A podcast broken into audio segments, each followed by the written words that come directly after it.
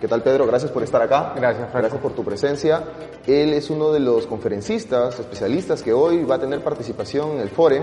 Justamente tú vas a tener una participación importante porque como coach financiero, como especialista en el tema de finanzas personales, eh, vas a abordar un tema que me gustaría que más o menos les expliques a quienes nos siguen de qué se va a tratar. ¿Cuál es el tema que tú vas a desarrollar?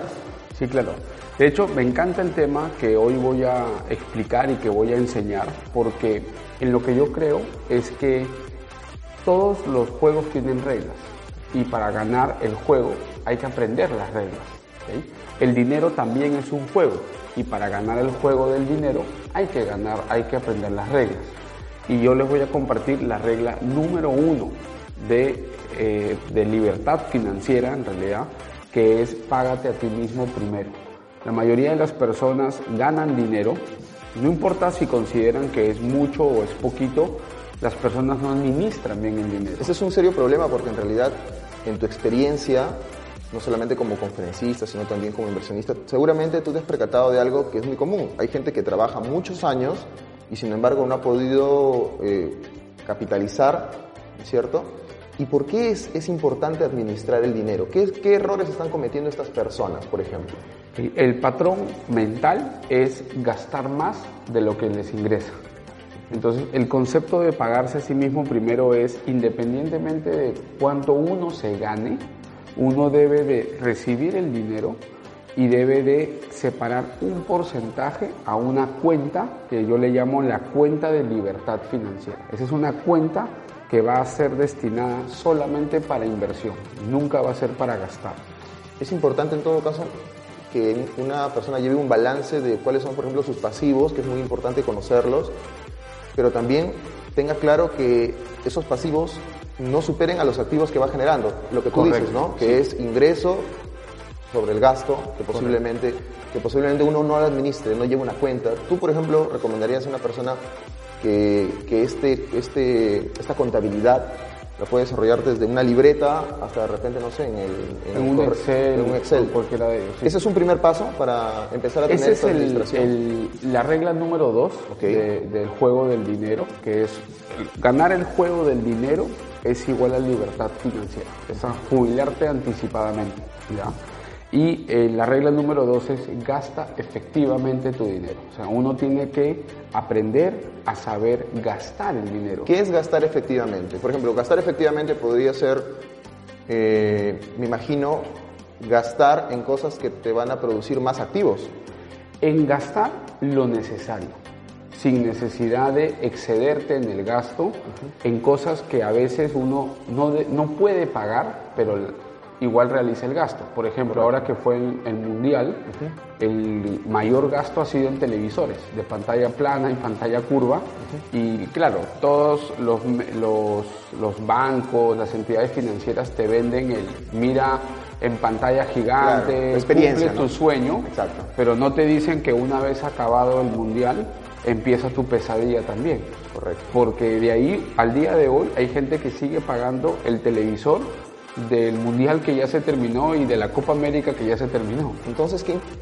es importante también que uno sea consciente, por ejemplo, de estas compras por impulso que tal vez te llevan justamente a quebrar este equilibrio financiero, ¿no? Una persona, de repente tienes un televisor, pero como, como te vendieron la idea, como te parece que es mejor, adquieres algo que de repente no lo necesitas a corto plazo Sí, o no lo plazo. necesitas. O sea, era mejor irte a la casa de alguien que tenía la pantalla grande y Claro. ir a verte los partidos Claro. y llevar las cervezas por último Claro. y hacer una parrillada que endeudarte con cuatro mil, cinco mil soles. Correcto. Solamente vas a ver el mundial, serán 10 partidos que los vas a ver ahí y se acabó.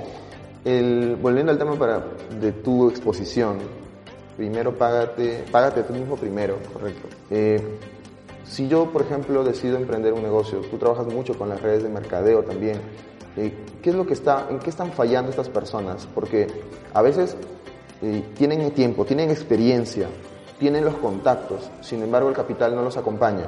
Correcto. Eh, Págate a ti mismo primero es que estas personas deben, en su metodología respecto a lo que ganan, obtienen, ¿qué es lo que deberían considerar para justamente cumplir con esta regla número uno que tú mencionas?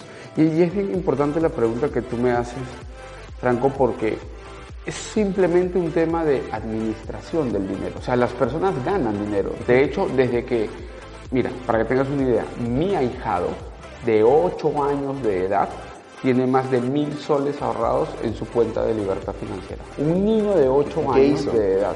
¿Qué, Sí, qué de hizo? las propinas, de las propinas, ni siquiera es un sueldo porque él no recibe un sueldo, de las propinas él separa un porcentaje para ahorrar.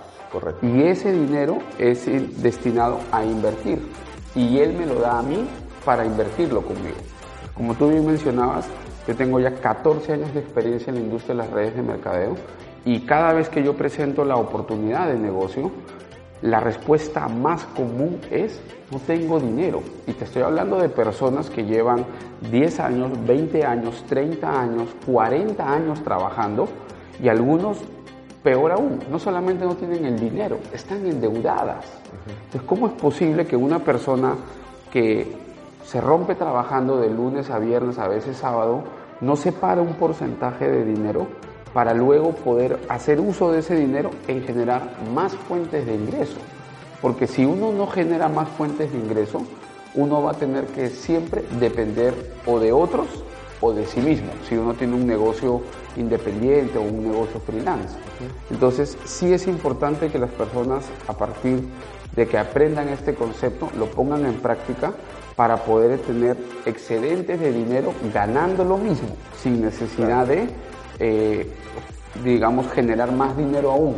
Claro, porque, porque podríamos pensar que tal vez la fórmula común es tengo que trabajar más para obtener más dinero. El problema es que no es esa tal vez la solución, no es que trabajes más, o sea, por más que trabajes hasta de repente, no sé, 14 horas, vas a seguir, vas a seguir eh, involucrado en este, en este problema financiero.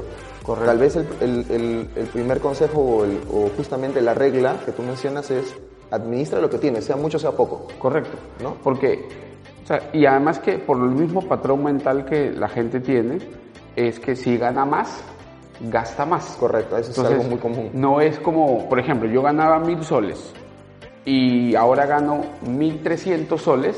La gente no dice, ay, buenísimo, ahora tengo 300 soles más para, Para ahorrar. ahorrar. No, Sí, dicen claro. 300 soles más para gastar. Entonces, al final le están cavando su propia tumba Correcto. financiera.